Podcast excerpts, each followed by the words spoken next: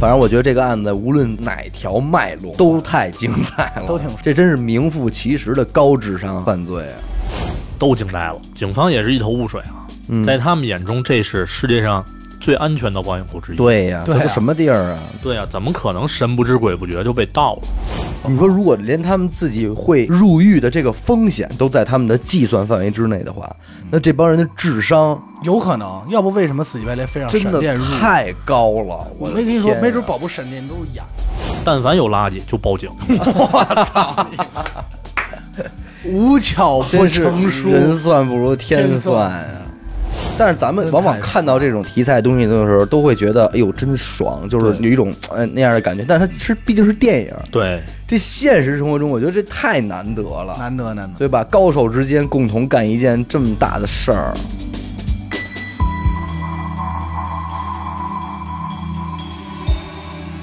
大家好，欢迎收听娱乐电台，这里是悬疑案件，我是小伟阿南，徐先生。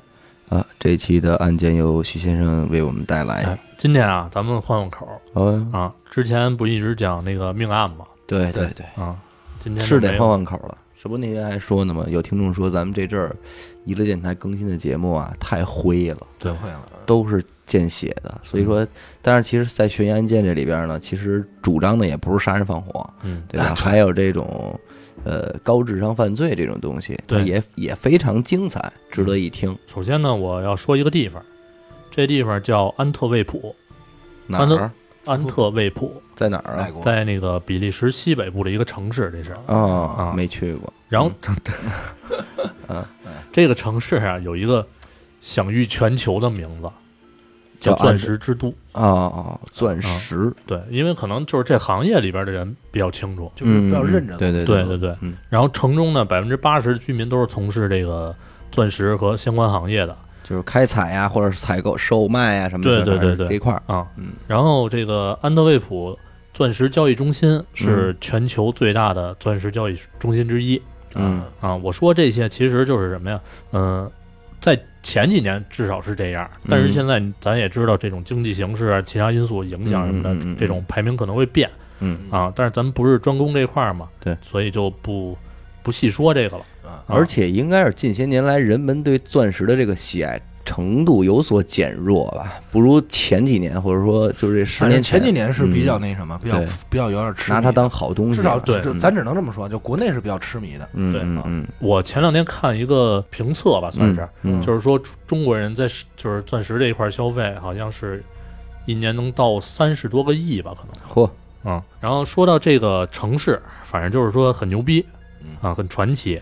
然后在这个钻石交易中心的地下二层有一个金库，嗯，世界各存放着这些钻石，对对对，世界各国来这儿做生意的人都会把这个呃钻石啊，就是珠宝之类的寄存在这儿。嗯据统计，当时世界上百分之八十的钻石原钻，嗯几乎都是经过这个金库，嚯，那这地儿行对是吧？因为当地具有这个加工行业嘛，嗯，对吧？原钻加工，咱那天聚财这地儿还，咱那天往里存点东西吧，嗯，粮票什么的，存一我，我给他看两个大门儿就行，那没戏，那说到这儿，肯定就知道这个金金库的安全系数肯定不低。那肯定对吧？嗯，但是具体有多高，我一会儿再说。哎，嗯咱说这个事儿，嗯在二零零一年夏天，嗯嗯就有一个这个穿着比较高端、举止不凡的这么一个男人，坐在钻石交易中心附近的咖啡厅当中。嗯，然后喝一些下午茶，对，然后他透过玻璃呢观察着这个街上的一切。嗯。平常工作日的时候啊，这条街道啊非常繁忙，不仅仅是有这种就是手拿文件啊这种人在各个楼宇行之间色匆匆，对穿梭嘛，然后马路边儿还经常有这种呃装甲车待命，嗯，然后配枪的警察就是把一个个这种那这个这个城市还真是挺有特色的，对，往来无白丁，对啊，嗯这警察呢就把这种黑色的箱子就往这个装甲车里放，嗯，这箱子里装的基本上都是钻石。都是这东西呗，对，嗯。你刚才也说了，这条街嗯，就可以算是世界上财富比较密集的一个地儿，那是啊。对吧？嗯。然后在这儿很多人都是为了这个利益来往嘛。嗯，然后我刚才说这个男人眼中呢，他看到的不仅仅是人，嗯，你看的是钱，对，就感觉一颗颗移动的钻石一样。那可不嘛就一个，个钻石的脑袋，嗯，但是对别人而言啊，这个获利的方式可能就是做生意、嗯交易嘛。嗯但是对于他来说，嗯，就是偷。哦，这个人是谁呢？这个人叫莱昂纳多。哦，小李子，对，他这但是老演电影不至于缺钱。对，不是那个小李子啊，反正人挺好、嗯啊。今儿这事儿跟跟人没关系。嗯，这个莱昂纳多呢，生于是一九七九年哦，啊那，不大呀，不大。七九年，属羊的，真的，真属羊，第三别乐回，哎，我他妈发现你这数上算的特别快。还行吧，这个人六岁就开始盗窃了。嗯。嗯。当年他妈送他出去喝牛奶的时候，这孩子就趁这个店主睡着的时候偷了八块钱回家。然后回家之后呢，被他妈发现了，嗯。也是挨了一顿毒打。嗯。但是他并不以为然，嗯嗯，不从此怕打，对，从此开始这个沉迷于偷盗的这种快感。嗯。然后上学的时候啊，就开始这个偷老师的钱，嗯，学开锁，然后偷汽车。那人家这正经还不是那种傻偷，哎，这个嗯，真钻研钻研钻研。技术学学，技术嘛。嗯，技术流，然后在二十岁的时候呢，他就开始尾随这个在意大利各大珠宝销售人员身后。嗯，哎呦，那这计划挺长线儿的，对他目的是什么呀？就是学习和模仿他们的习惯。嘿，嗯，就感觉自己哎有朝一日肯定会跟这珠宝打交道，有计划。行，然后在三十岁的时候，组建了自己的盗窃小组。嚯嗯，team，对，每个人都有自己专长，就跟咱们那个看电影里边一样，嗯，就有人擅长开锁，有人擅长那种破解什么加里森敢死队，对，这啊，咱，那不是打仗的吗？破解电子设备什么的，有人嗯就比如说打地道很牛逼嗯嗯嗯，啊，有的人就是爬楼不用工具之类的。嗯 我操！嗯，他们还这个为了应对不同的这个盗窃场景，嗯，然后组成了不同的组合。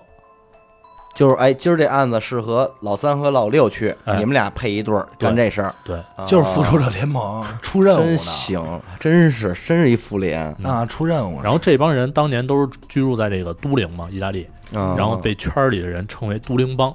会嗯，就是还还挺有名儿对名气的啊，对，挺有名的。那这没被逮着，这跟咱们没逮着这个江南七怪有异曲同工之妙啊。有，你要逮他，肯定得讲证据嘛，对吧？那就知道他们还还没证据，还逮还逮还逮不对了，对，那其实真是有手艺。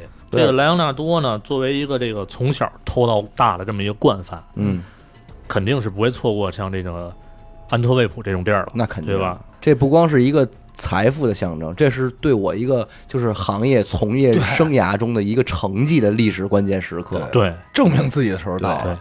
然后呢，他在这个两千年的时候，嗯以意大利都灵宝石进口商的这么一个身份，嗯，嗯，在钻石中心租用了一间办公室。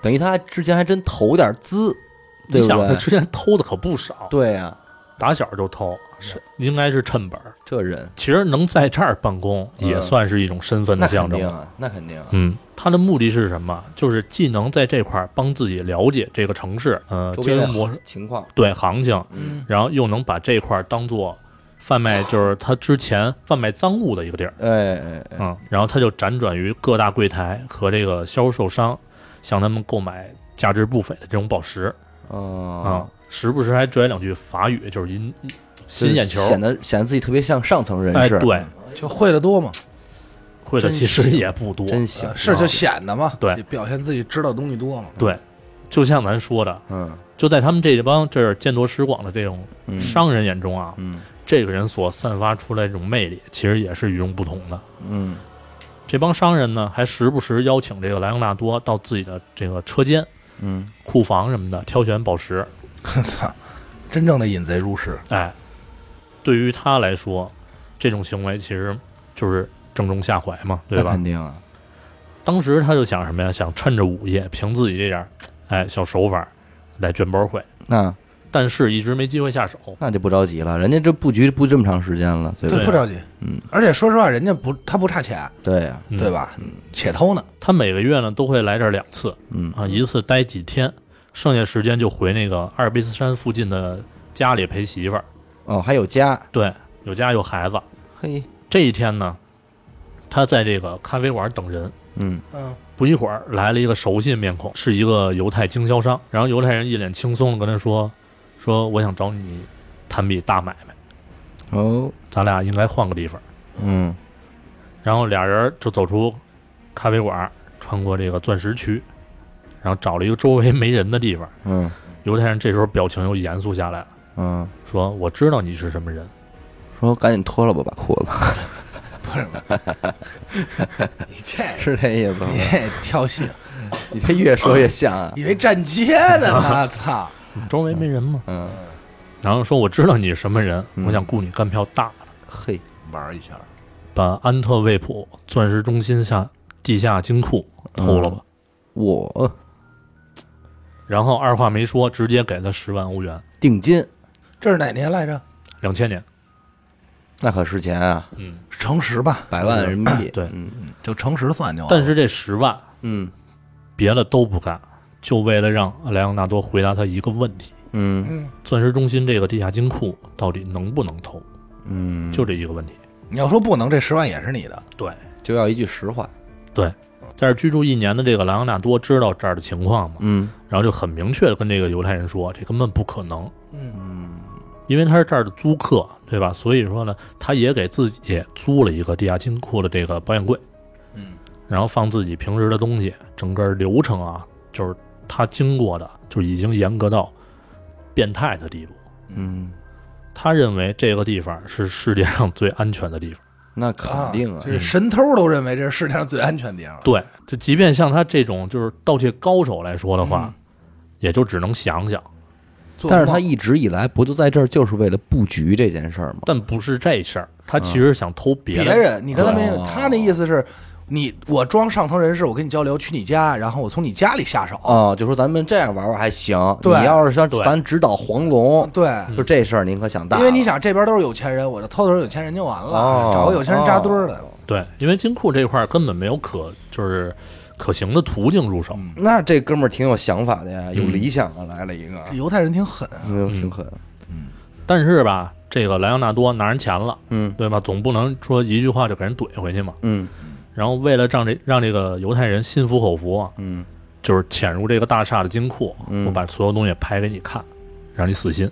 哦，然后第二天呢，他就穿着一身西装，嗯，然后上衣兜里揣着一个就是装着那种微型摄像机的钢笔，嗯嗯嗯就来到钻石区。嗯因为是整个街道连连接着这个钻石中心嘛，所以它需要整个过程都要拍。嗯然后在通往这个交易中心的主干道上啊，警力是怎么分布的呢？分布在这个防弹玻璃的，就是用防弹玻璃做成的警示亭后边，也就是说子弹什么的打是打不进去的嗯嗯嗯啊。然后警示亭边上也配有这个汽车阻断器，开车也没戏，嗯而且还有两个军官在监视着这片区域。嗯，也就是说什么意思呀？如果说这块地方出了问题，不光警察那边都能得着信儿，是军队的事儿了。对，军队也会有反应。这区域的三条主要街道都布满了这个密集的摄像头哦，嗯啊，基本上就没有盲区。他一边拍一边就往这个交易中心走，嗯。到交易中心呢，直接去这个地下二层金库这一块儿。嗯，然后我就形容一下这金库什么样啊，嗯。好，嘞，咱就先想象一下，你就是一个房间，嗯，嗯。两道门，外边这个门厚三十厘米，重三吨，那正经挺厚啊。嗯。我操，上面有一个密码锁，是需要转的那种，零到九十九选四个，那总共有一亿种可能。还有一把就是二合一的钥匙，也是啊一英寸长，对，特别长啊就跟。电影里演的那种，就是咱俩都得拿着拼装那种拼装才能。开。嗯，对，然后里边这个门呢是一个栅栏，需要一个嗯密码锁嗯嗯嗯才能打开，键盘那种密码锁。嗯然后在房间内部，嗯、除了咱平常正常见的那种保险柜之外，嗯，还有几个摄像头，嗯然后和三个传感器。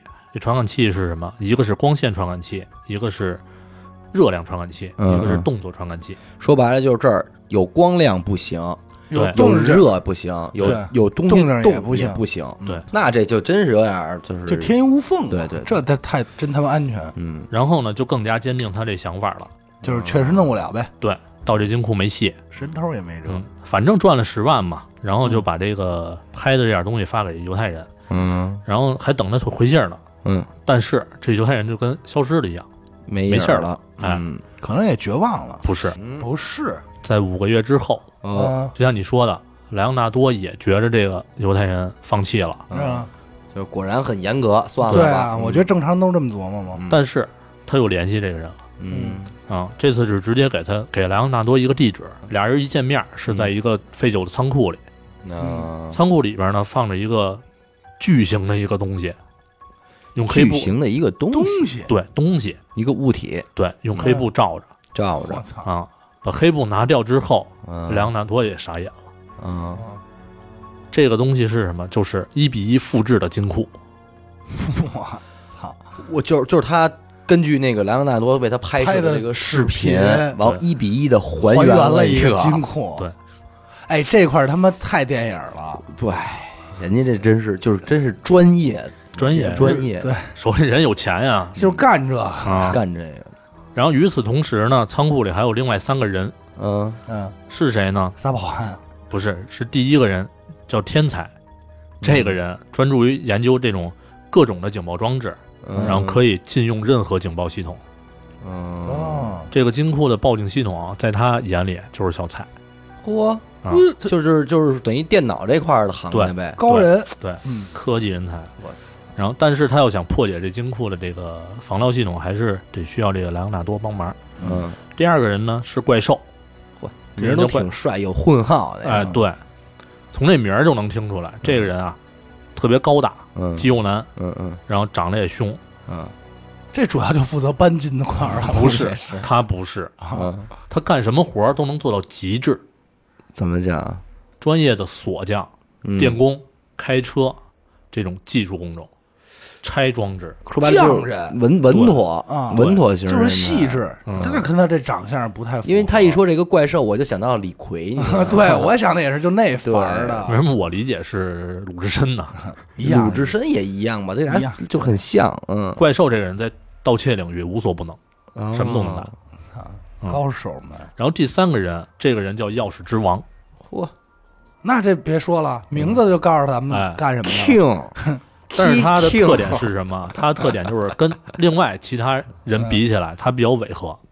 违和，对，因为他岁数比较大，看上去像那种爷爷辈儿的人，嗯然后面相也很慈祥。从。从清朝的锁到民国的锁锁，我都能捅开，啊，然后犹太人也说啊，也跟莱昂纳多说说这个钥匙之王称号名副其实，嗯，就是他可以伪造世界上任何一把钥匙。嗯嗯嗯，哇塞，真有点那种《水浒传》的感觉，就是你，这就是什么呀？各路英雄都到来了，对对，就真的有点复联那劲头。在下古上早时迁，在下神行太保戴宗哇，然后这个莱昂纳多跟这老头儿说：“嗯说我可真见过这把钥匙，真是没法复制。哦那老头儿就耸耸肩老头捋捋胡子乐，老头儿说啊，这老夫 老夫打造的这把钥匙，whatever，然后这个莱昂纳多呢还带上一个人，嗯是他的发小，嗯，也是从都灵一块儿来的，叫闪电。是那个是那地赖吗？那地赖那个 那个树懒、啊地赖。啊，树懒，对对，嗯，嗯，王思聪，然后这个闪电这闪电主要以慢著称，是但开车很快，开快车出身，那合适也合适，适合适放在团队。嗯他这人呢，对于其他人来说，其实就是一累赘。那看来是了，那废话，但是出于情谊，嗯，那，莱昂纳多说让他分一杯羹，说他手脚，脚利索。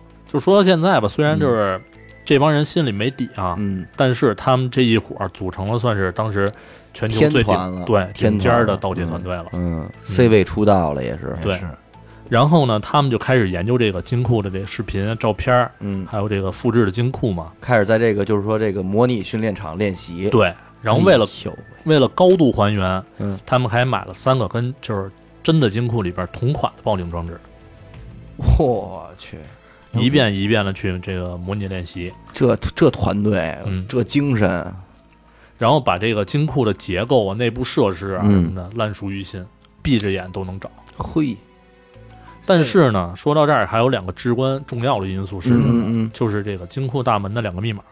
对，这你你你得有时间啊，起码，对，然后还模拟出来也没用啊。嗯，金库里边的这个红外线热传感器。哦，这也有，对，嘿，然后就是什么呀？这个热传感器就是刚才不说了，有一个热的，有一个运动的嘛，嗯这俩是二合一的。哦，在他们研究时候发现这两个是协同工作，哦就毁，对毁一个就一对儿哦，啊。但是做这个准备的话，也只能靠莱昂纳多他这个身份才能进入，对进入金库做准备。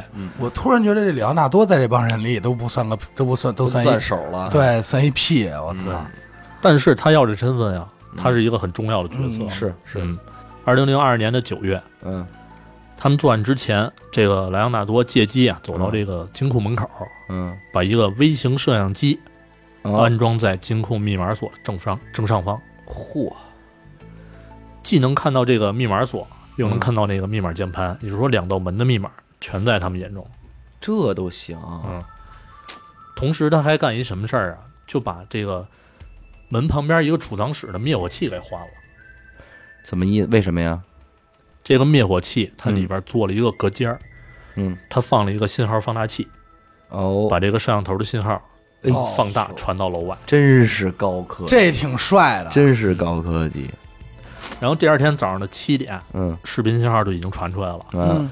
保安呢，跟平常日子一样啊，嗯。输入密码，打开金库大门，嗯嗯。根本没有发现头上这个摄像头。嗯，嗯，然后其实合理，因为大部分的你说保安也好，他就他就能想想谁敢抢这儿，关键是这事儿就是什么呀？从来没人抢过，而且这么长时间一直就就都特爱平，对，那就已这不是疯了，就已经不警戒，就是一般肯定没有那么那么警惕，就是走柳，对。走柳没人，嗯。莱昂纳多他们这帮人啊，嗯。根据这个转动密码的幅度，哦，把这个密码反推出来了。还是不是拍到的数，对，因为他不是说那个数看不见嘛，嗯。是吧？他就只能牛逼转轮的时候，它有一个小口，只能看见那个盘上的数字嘛。啊，啊，这真是干点什么不吃饭，哪儿你妈黄土不埋人啊，不埋人，然后密码键盘也不用说了，肯定嗯拍着了，对吧？嗯？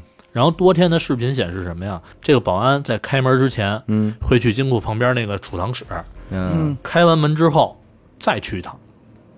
哦，他们推断是什么？这个钥匙就不是随身携带的，哦，就是你用完你必须得搁回去，但是规定是必须随身携带的。我估计保安就刚才阿达说那种，嗯。就是一班逼的状态了，随意了。啊就我估计嫌沉，老鸡巴揣着它齁麻烦呢。对。哦反正也知道没人偷，就放那儿放那儿吧。哦，然后这个钥匙之王呢，看这段视频之后就说：“嗯。行，这个钥匙，钥匙之王肯定是。啊，仙风道骨那劲头了，嗯。果然不出老夫之所料。咱能不把他说的跟中国人似的吗？，whatever，然后现在最后一个问题就是里边的这个传感器了。嗯他们在练习过程中发现什么呀？发现这个热传感器上面如果喷一层发胶的话，它这个覆盖的油膜可以阻止这个热量传到这传感器上。哎，这就应了那句话了，小方法解决大问题嗯对，这是看似不可就是攻破的一个难关，可能用一个他妈特别小的问方法就给解决了。而且刚才不说了吗？这两个装置是二合一的，对吧？嗯。嗯。它为了这个装置内部设计啊，就为了防止误报，嗯。如果检测不到热源，嗯。光有动作也是没有戏的。啊。啊，就不会报警。嗯，因为不然的话，要不然有个蚊子你就报，有个蚊子你就报，也就疯了。对，对，然后他们这一个就这一层发胶吧，嗯。嗯，给他们争取了五分钟的时间。你瞅瞅，利用这五五分钟时间，嗯。怪兽可以进入这个金库内部，去把这些传感器进行进一步的破坏。嗯嗯嗯，然后到现在，这些大部分的准备工作就基本上完成了。万事俱备了。对。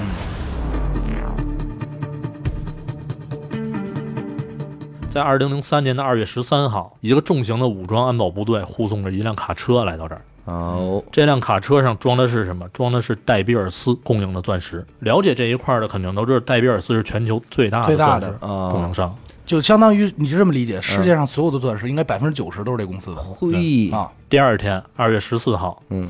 下午，莱昂纳多在接近下班的时间，嗯。带着一瓶发胶来金库了。啊，啊。凭借多年老用户的身份啊，嗯嗯嗯，这一举一动都没引起保安的注意。那肯定啊，熟客呀，嗯，他在关上自己保险箱之后，迅速掏出发胶，嗯。喷向了这个热传感器。啊，剩下就是二月十五号这天了，嗯嗯嗯。这天是周六，全程戒备啊，嗯。都在网球中心，嗯，因为这天是大威廉姆斯在这个城市举办网球比赛的日子。你瞅哎瞅呦，，这他妈日子挑的真牛逼！绝妙啊，平时这个戒备森严钻石区嗯。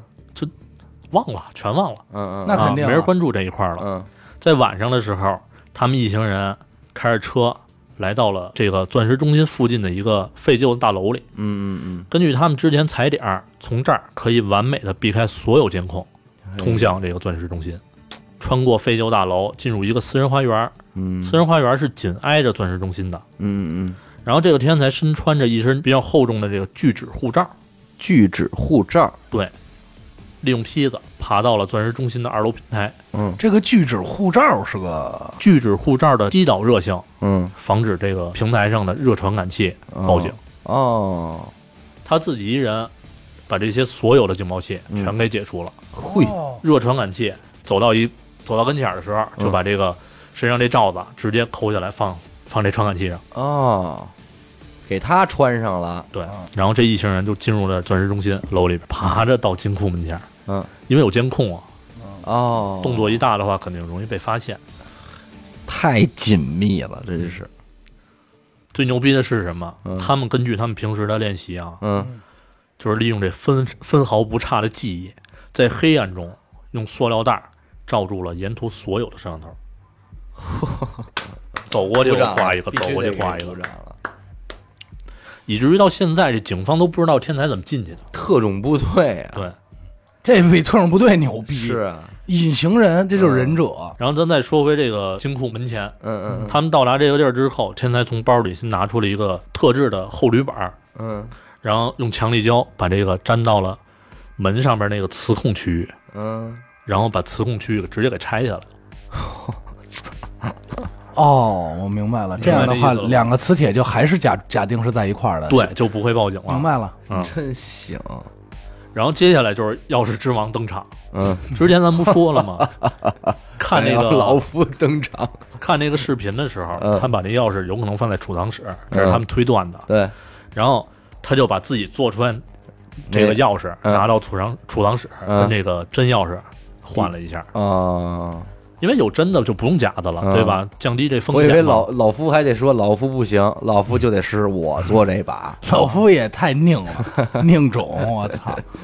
但是事实证明是什么？嗯钥匙之王嗯是真牛逼，嗯因为后来很长的一段时间啊，就嗯翻案很长时间嗯之后，警察都不知道他们使用的这把钥匙是假的。而且还说操，这钥匙真怎么那好使啊？这钥匙可比之前那可新多了。对，之前那捅着费劲，还得尬悠两下才开，这可它滋溜进去了。嗯然后呢，就准备打开这门了。嗯嗯，怪兽这个人，他心思比较细，嗯，他把就是门口这所有灯都打碎了。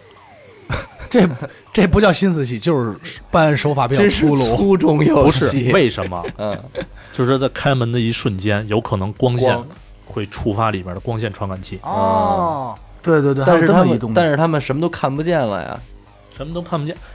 你验啊，夜视仪也就行你。不用了，嗯他什么都没看见，他不也把摄像头给照了吗？对，啊，啊，练出来的，操，真是一帮练家子。也是，就是跟闭着眼你都能摸出来了，已经。嗯对，然后这门就算都开了。嗯门开了之后，闪电嗯，跑着上楼啊，不慢，还能跑呢。哎呦，嗯跑上楼找有信号的地方，给这个莱昂纳多打电话，嗯告诉他我们已经进去了。啊，就是弄了半天，没没没进去，就是门开了啊，嗯啊。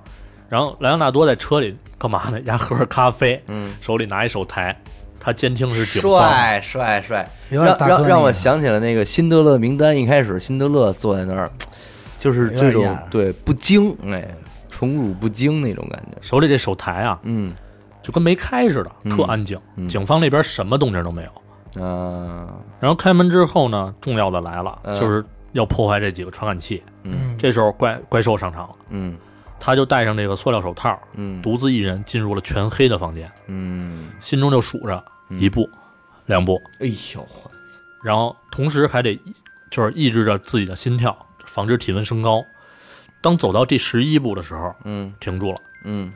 因为他知道这个光线传感器的位置嗯。就在正上方。嚯，但是想直接摘除这个装置，其实不是那么容易，嗯。只能通过改变传感器这个线路的方法让它失效嗯嗯嗯，啊，就是得拆下来接线，反正、哦那这太细了，这活儿，对，就是一整个复杂又细腻的操作。嗯，但是它用时不到五分钟，在黑暗中完成。对，我操，正好赶在这个体温透过发胶到达这个体温传感器之前钱啊，嗯该该着人家挣这钱，你知道吗？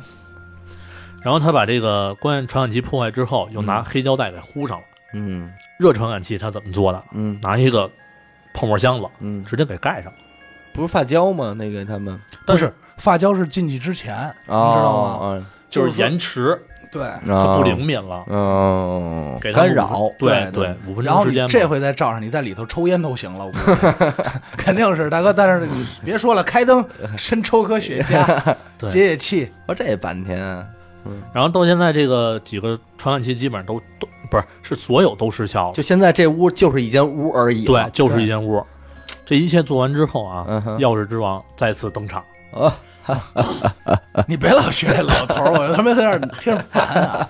那老头儿死不死的？带着他这个自制的工具，嗯就一根特别细的跟钻似的一玩意儿，啊，一个接一个的打开里边这种成排的保险柜。对，一个两个，哎呀，这锁在他面前都不叫锁了。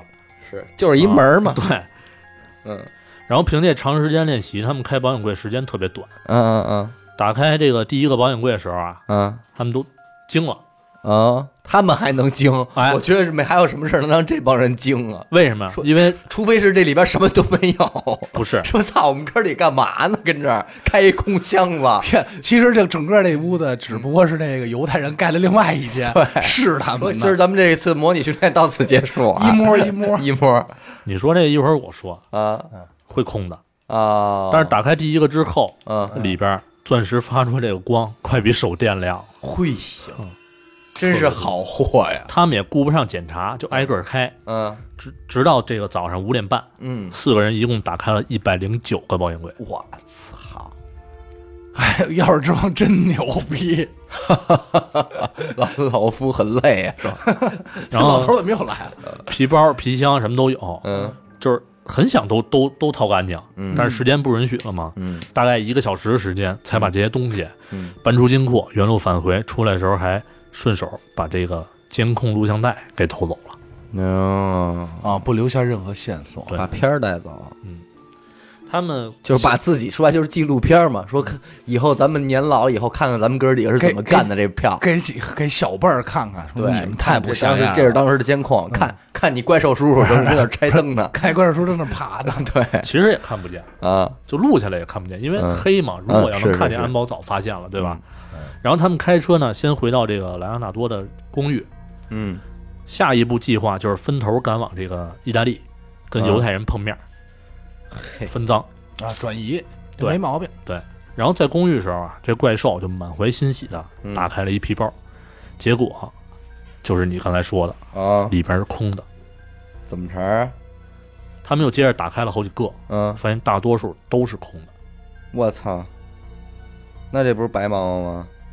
包值钱吧？包对，不是包里值钱啊，不是，就是包本身的名牌什么的，限量版，存偷了一百零九个 LV 啊 LV 肯定不行，还还得再贵点。，BV BV，然后当时这个莱昂纳多脑子里就只有一句话，嗯，说你妈，肯定是要搁我肯定这句话。我说你妈，被耍了。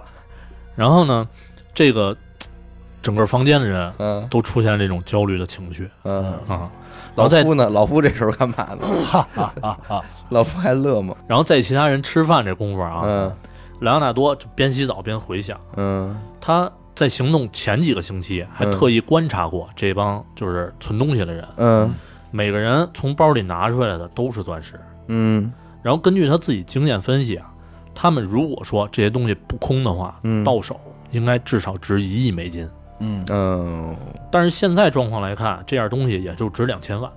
嗯，出来之后呢，那差太多了。，对呀、差太多了。嗯，出来之后这一伙人都在一块儿嘛，嗯也没有这种掉包的可能。那到底是为什么要在这个金库里边放一空包？嗯他想不明白。嗯但是瞬间的一个想法嗯让他机灵一下子，他想到是这个犹太人找他们，根本就不是为了让他们去偷金库赚钱，嗯有可能就是提前通知了犹太人和他的同行，嗯在他们行动之前取走自己的金库里的东西，嗯偷成功之后，假装自己和同行的存货都在里边，谎称自己东西被偷了。我操！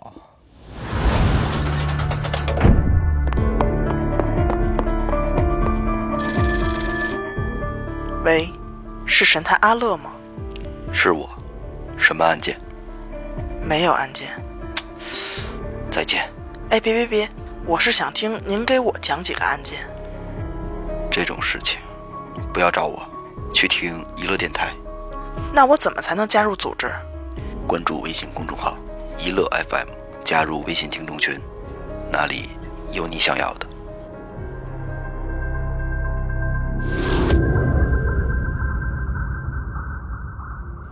这，太屌了！然后再报报报警，高额的赔偿金。对，哎呦喂！然后说，那他就想说到说说多少是多少了呗？不是，这肯定有保额的，嗯它每个东西有有这种保险嘛。嗯但是其实并没有损失。嗯嗯嗯，是啊，如果要这样钱的话，东西还在自己手里，嗯对吧？嗯他回想起来是什么？就除了地下金库，每个人楼上的办公室也有一个保险柜。如果怕不安全的话，其实东西就放在楼上。嗯这下他就明白了，原来这两年时间嗯，一直给人做铺垫呢。黑吃黑。对，这个真的，阿达，你说就咱哥俩这样的过去，还不得让人玩死？根本就不没有，就就我跟你说，就到第一步那门那儿，我就说对歇逼吧。给咱俩骗的，我估计自个儿拿刀就自个儿抹脖子了，还得自个儿给坑给刨好了，咱俩，咱俩对于咱俩，咱俩就到喝咖啡那儿想这事儿就完完，了，真是，结束。反正事儿目前就是这样，嗯对吧？没办法了，嗯，怎么办？先分头行动，到意大利就是见到这个犹太人再说吧。嗯先问问什么情况呗。对，然后莱昂纳多呢就带着闪电先回到都灵，嗯然后在沿途顺便把这个手头这点证据给销毁了，嗯嗯，说给烧了。嗯然后到现在他们出发之后的十个小时，第十个小时，警察和钻石中心依然没有发现金库被盗，他们走的时候把门关好什么的了吗？没有。没有，就是就逃跑了。对，因为是什么？因为我刚才说的，二月十五号这天是周六，第二天是周日，嗯，不上班儿。哦，人国外这种休息制度很休息休息，对吧？嗯嗯，真不上班，心真大。莱昂纳多在路上啊也安慰自己说，虽然钱没有预计的多，嗯，但好在一切都算完美。对，销毁证据之后呢，嗯。销毁证据之后就可以永远的这种逍遥法外了。嗯，两千万也不少了，要是美金的话，对对吧？对，嗯。但是啊，也也一个亿一个一个多亿人民币，嗯，但是如果说一切都那么那么完美的话，嗯。我就不可能在这儿把这东西说那么细了，嗯，对。那也是哈？，肯定是败露了。对，嗯。那怎么败露的？就得说他们在路上的事儿了。嗯。嗯，晚上六点的时候，嗯，在开往都灵的路上，嗯。闪电开始慌了，慌麻逼呀，感到不安，嗯。因嗯为可可能他就是没经历过这么大的事件，嗯嗯。然后说跟莱昂纳多说说说我自己没法开车了，嗯。莱昂纳多还给他宽宽心，嗯。说要不我就先给你送到布鲁塞尔，嗯，你坐火车走，嗯，然后我自己去都灵，嗯。然后在路上把这点儿证据给销毁了，嗯咱在那儿碰面嗯。嗯嗯。然后这闪电呢，也不知道什么情况啊，嗯。就一直担心警察通缉他，就已经开始通缉他们了，嗯。就担心这个。嗯。然后说布鲁塞尔也有警察，我不敢去，嗯。然后还不停的吵着说赶紧的销毁证据。嗯。然后他们在经过一条这个森林土路的时候，嗯，闪电就已经疯了，就开始大喊大叫。就自个儿给自个儿加戏已经对加到一定程度了，对，然后莱追我呢，追我了，快跑！都是人，都是人，对吧？都看嗯我。嗯然后莱莱昂纳多呢也没办法，只能下车去找地儿了，嗯对吧？销毁证据嘛。嗯然后他往这个森林里边走了走，嗯发现呢有一个地儿是 一个生锈的这个破旧的铁门，嗯就感觉早就荒废了，嗯就没人用呗对，没人来这块儿了，就决定在这儿嗯把这个证据烧了。嗯挺好。但是当他返回车上拿这些证据的时候，嗯闪电已经把这些证据就随意的扔在树林中，啊，然后还疯狂的用脚踩上，就就那那种状态的，能想到就假假装啊看不见看不见对对对，什么那种，嗯。做一些无谓的这个掩饰嘛，嗯。然后还特惊恐的跟跟这个莱昂纳多说嗯。说好像有人来了啊，快跑啊，嗯。咱赶紧走吧。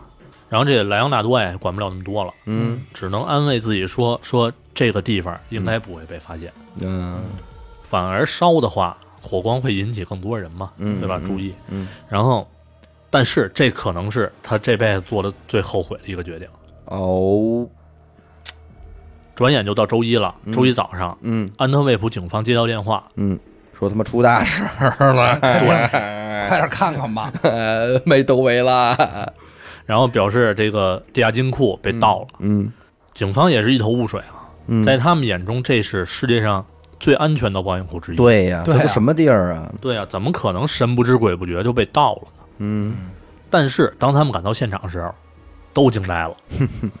金库大门微微开着，嗯地上散落着各种被打开的盒子、箱子，嗯还有被遗留下来的现金和珠宝，嗯没地方下脚，嗯，因为被遗留下来就没拿走的。，对没拿走，是赶时间嘛，就是只捡值钱的拿，嗯，看不见值钱的，有什么拿什么。嗯，这个小的拿呗，那就是。那这帮逼弄他妈拿了一百多个包，然后他妈的把珠宝扔一地。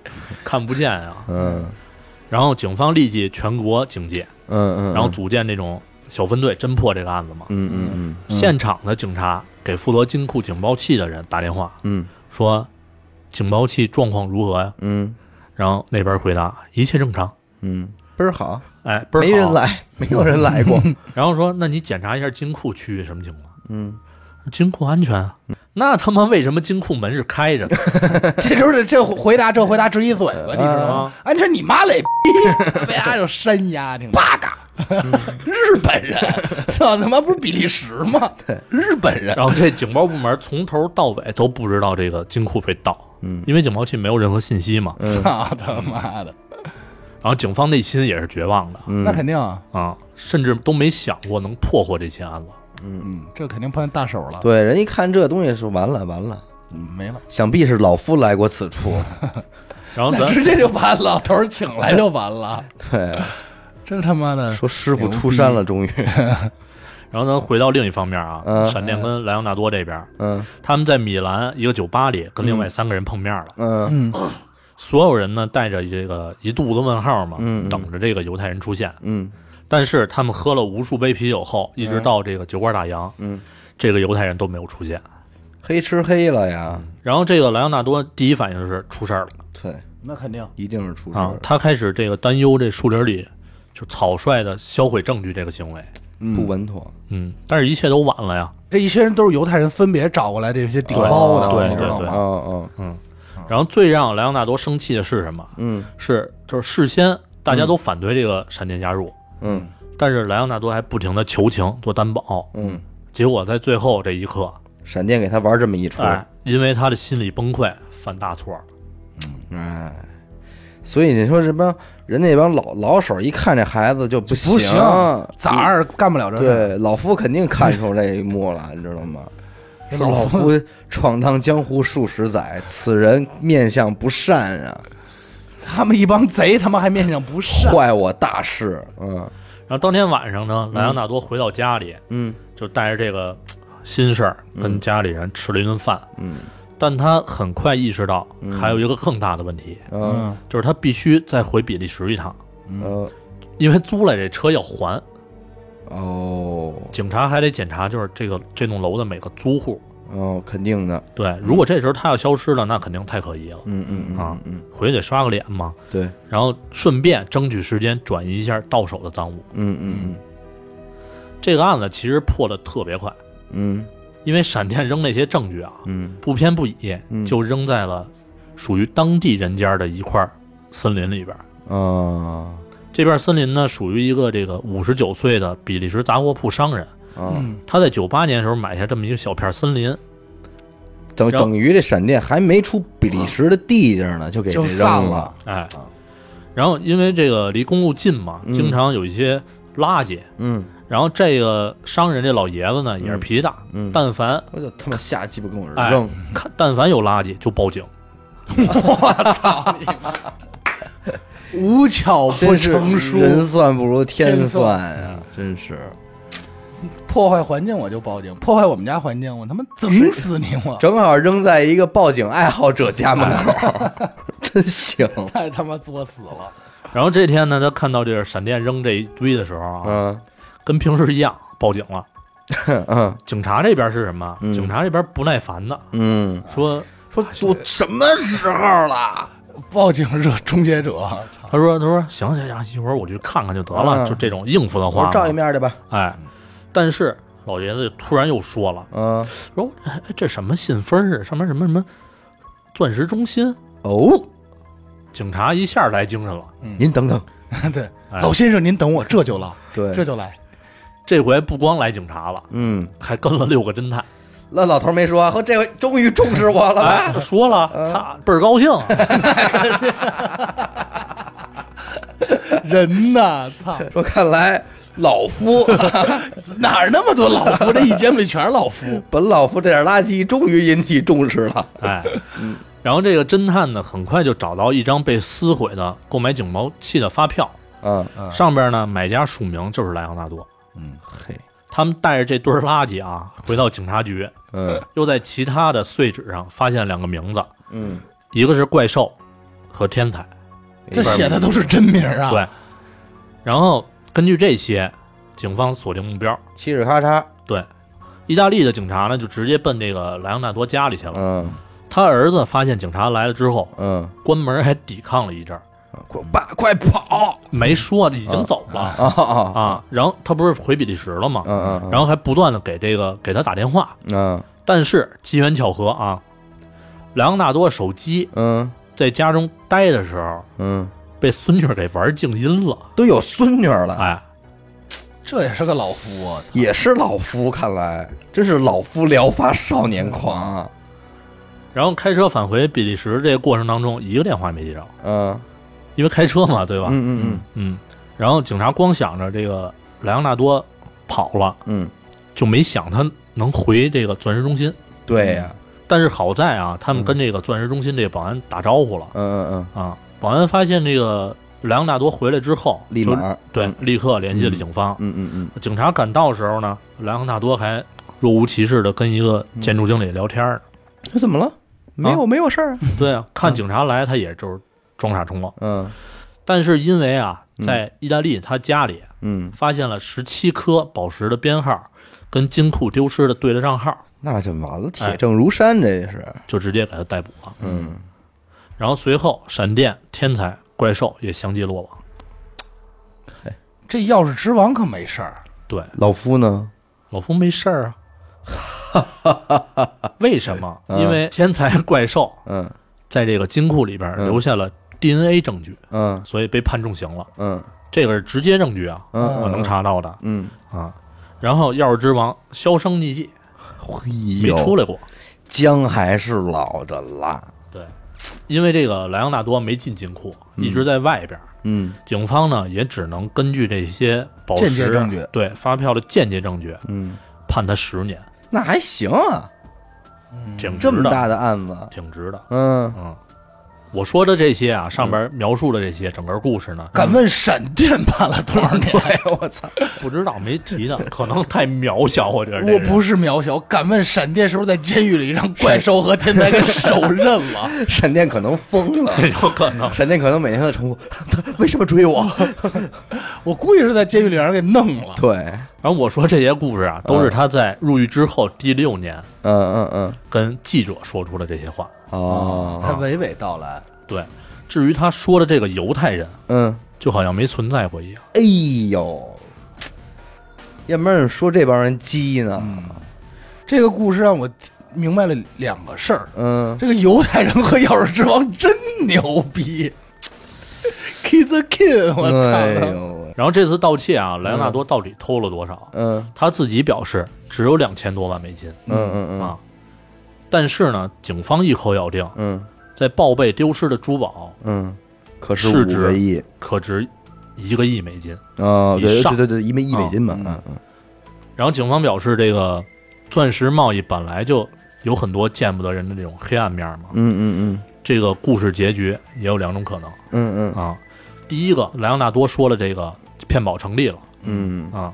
第二个就是什么？莱昂纳多跟犹太人就是一伙儿的，嗯哦，编造这些故事排除一种。可能性。嗯，对。然后找点替罪羊，他十年以后出来再分这笔钱。这怪兽和天但是才没我操我，你说如果连他们自己会入狱的这个风险都在他们的计算范围之内的话，那这帮人的智商有可能，要不为什么死乞白赖非让真的闪电入？太高了。我没跟你说，没准保不闪电都是演的，嗯，闪电都是演的。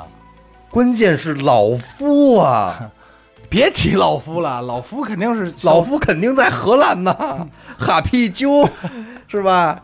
说哈哈哈想逮捕老夫，老夫闯荡江湖数十载啊，这个老夫太招人烦了。靠的就是能文能武、与众不同，不光吃喝玩乐，更要雪月风花。操他！在这个警察后来的调查当中啊，嗯就是很多年，嗯他们就再也没有找到这个莱昂纳多偷了这些宝石和钱财嗯啊。然后莱昂纳多对这些宝石下落，也就闭口不谈了。我估计是什么？就是犹太人真的黑吃黑了。真行，这帮犹太人嗯，没十年，这人已经出来了，是。对是吧？对，我跟你说啊，这希特勒年轻的时候绝对让这帮犹太人给欺负过，涮的一愣一愣儿的。跟你说，要不然怎么恨这帮人呢可？能年轻时候有犹太人跟他说：“你帮我偷金库。对，给骗了，我操，”我太狠了，我太狠了，这也这老这老夫有可能什么他妈老夫？这要是之王，可能跟犹太人的都一伙儿了。对呀、有可能没准儿他老夫就是这犹太人他爸，老犹太不过这件事里让我最觉得扯淡的还是就是这个闪电，闪电。真是你妈逼！真不行，这叫闪电这名就不靠谱。对这他疯狂动物城里出来的，他能用得上吗？对啊，嗯，他给人讲笑话都慢半拍的。就是，你知道为什么吗？嗯这闪电不光代表他动作迅速，嗯也代表他消息走漏的也迅迅速，速，迅慌速。慌的也快，对，对吧？闪电可能瞄这个报警中间报警热爱狂这儿对撒的货，真的对。播的种，操他妈！其实这个故事可能啊，还有一个版本，嗯，就是莱昂纳多后来为了逃跑，乘坐一艘名叫泰坦尼克号的船，登上了开往美国的呃旅程，在船上遇到肉丝。然后看肉丝那块宝石了，说操这块儿行啊，这妞儿也行，对一片顶过去五片儿啊，蓝色的。对，不过你他这电影前期啊，确实不是什么他这电影了，他说这故事啊，前期确实太牛逼了，嗯。都让我想起你，我不知道你们看没看过那电影叫《偷天换日》，嗯，嗯，就是最后结尾一帮开始 mini 搬金砖那对对搬金砖其实前头那个模拟好多，包括这个名字炸炸药贴的不是什么炸药去了，是，但是咱们往往看到这种题材东西的时候，都会觉得哎呦真爽，就是有一种呃那样的感觉。但是它是毕竟是电影，对，这现实生活中，我觉得这太难得了，难得难得。对吧？高手之间共同干一件这么大的事儿，咱也别这么说，好像感觉特鼓励这事儿似的，不鼓励。不鼓励，但是大家可以学习一些这种匠心精神。对，不是因为，但是到他们这个级别的这种行动，就真的就这点心思放在什么事儿上就都能成。而且你想，这帮人，我觉得入狱之后，就是比利时当地应该对这帮人会重用。如果他要是那什么的话，也就放在这事儿上。还是那句话，嗯这人让别的事儿他干不下去，对他没这心。对对。那你说这帮人要出来说，咱现在你们你们哥儿几个给我们做一套就是防盗系统，嗯，我觉得会很屌啊。对嗯，你说这帮人，这帮人出来以后，嗯这都是这真是这是老阅历，这黄历真是多牛逼，这简历。你就说老夫吧，是非要 老夫我特别钟爱这个老夫啊，老夫啊，一生做了无数把钥匙，临终遗留下来的居然是一把锁。说操，老夫这么多年就这把锁，不可能有人打开，多屌啊！老夫没这么干，老夫没这么干。老夫是老夫，不是去荷兰了吗？我给他分析的，因为我看这个案子的时候呢，我就发现几个点。嗯，第一个是什么呢？他这个安保有问题，对对吧？咱刚才也说了，就是有点掉以轻心了。对，就说什么呀？实在的，说实在的，安保没问题，但是安保人员的心态有问题对了啊对对这个这这个你得这么想，嗯什么时候的安保都是这样。对，这个包括什么这个战乱时期，嗯说这个嗯嗯城墙守卫的士兵为什么偷袭就一偷一准儿啊？对对。你多么森严，他人家心态状态，对，一天没事儿两天没事儿，俩两年都没出过事儿了，嗯对。这地儿就安全，就安全。对，嗯然后还一点是什么呀？就是说这个混脸熟这一点，嗯嗯对吧？莱昂纳多不老出入这个地下金库嘛，嗯。然后哎面儿一熟，安保就不管了。嗯。但是如果咱要想啊，他要真按按按这个章程办事儿的话，嗯，安保随时跟着他，他可能就没有机会去喷这个发胶。对对。也没有机会装这摄像头，啊，对。对，没错啊，对，对吧？然后在工作流程这一块儿，我还要说是嗯吧？他这个钥匙我不说了吗？是是需要拼起来的，嗯。压轴犯懒了，嗯，他不拼直接放储藏室，也没给我们这个钥匙之王展现的机会。哎，对，但你刚才不是说这个钥匙之王留下的这把钥匙，到后来都没被发现，但是最终还是被发现了嘛？嗯，对呀、但是即便发现了，也仍然没有逮到这个人。对，哎呦，嗯，就是说这个钥匙能用，真是老夫。我真的特别严重怀疑这个钥匙之王啊，嗯就是当时做这锁的人。呃，有可能，那这个就保不齐如果是如果是电影的话，一定会这么设计的。而且而且你知道是什么呀？嗯。他就做这锁的人，嗯。他因为钥匙在咱们看来，这可能是唯一一个打开这扇门的最难关。嗯。然后这个犹太人就找到当年这个锁匠，嗯。说你做你把这个当年的这个钥匙给我还原了嗯嗯就行。嗯。然后到那儿这样呢，他们必须得进去才能背这锅，嗯你不进去肯定背不了，嗯嗯对吧？嗯。只是为了让他们更顺利进去。嗯。但是我在想，这种你就想，如果要做这种戒备森严的金库的话，嗯他这种人员是不是需要备案？我觉得他不管是，我觉得他就是退休也好，嗯或者怎么着也好，嗯都肯定会有人看着的。嗯嗯，对吧那没准是是那个那个，没准做这锁的是他朋友，钥匙皇后，媳妇儿，对，不是不是魏建德媳妇儿，那就是钥匙之妾，之前妾之一。对说帮个忙什么的嗯。嗯他们还有一点推测是什么呀？嗯就是说这个犹太人不存在，不存在，所有故事都都是是莱昂纳多编。杜撰出来对的。，嗯，然后他把这些东西，我刚才不是说就是在讲这个过程的时候，不是说到一点吗？嗯他开车回比利时的过程当中，不是去转移这些赃物吗？嗯，有可能就是把那些值钱的东西先都藏了。对藏起来。对对对，如果是这样的话，也挺屌。嗯，就是莱昂纳多实际上在面对记者在说这个事儿的时候，就把自己安排在这么一个角色，并且说着我，你看我们最终只只找到两千万，嗯，但实际上另外的八千万他已经在但是路上就给但是但是我觉得这有点说不通，就是这嗯。一百多个空包这事儿，就是空空皮包这事儿，你知道吗？为什么说不通？他说的，对。啊，这是他自己这是他说说的，哦。你明白吗？啊。那意思就是说，哎，咱们哥儿几个即便是遮了，嗯，咱们还有八千万钻跟外边藏着呢，嗯。留给咱们的后人。对，咱咱这儿待着吧，十年二十年，咱就是他了。但是他是在哪点儿？我觉得挺恐怖的呀，嗯就是他能把怪兽和天才给算计进去，嗯啊，如果是算计的话，嗯，对吧？嗯嗯如果说啊，他们偷价值一亿美金，嗯怪兽天才这块儿非要分的话怎么办？嗯嗯嗯嗯他没进去啊，嗯，他可以把这个锅甩给这俩人儿。嗯对，因为你琢磨这也合理，嗯这小李子啊也他妈够贼乎的，他压根儿没进去。你按说这么大事儿啊，你跟你在场外指挥，你琢咱琢磨这事儿，嗯，其实用指挥吗？对，闭着眼睛都玩了，对这事儿其实他不用指挥，对嗯，对吧？他为什么把闪电给搁进去？这闪电真没法弄，真没有，真是猪队友！操，不怕狼一样的对手，就怕猪一样的对手。没准都是演的，闪电都是演的。说这两千万我给你，你就给我这演疯子，你就找一个专门特爱报警老头那儿散去。没准这闪电一路开车一路喊：“我们投进库了，操，逮我嗯嗯嗯，嗯你要是这么说的话，！”嗯，他要是能连自己入狱都能算计的话，那也就是说他刻意安排的让闪电就扔在这个爱报警爱报警的老头家对啊门口。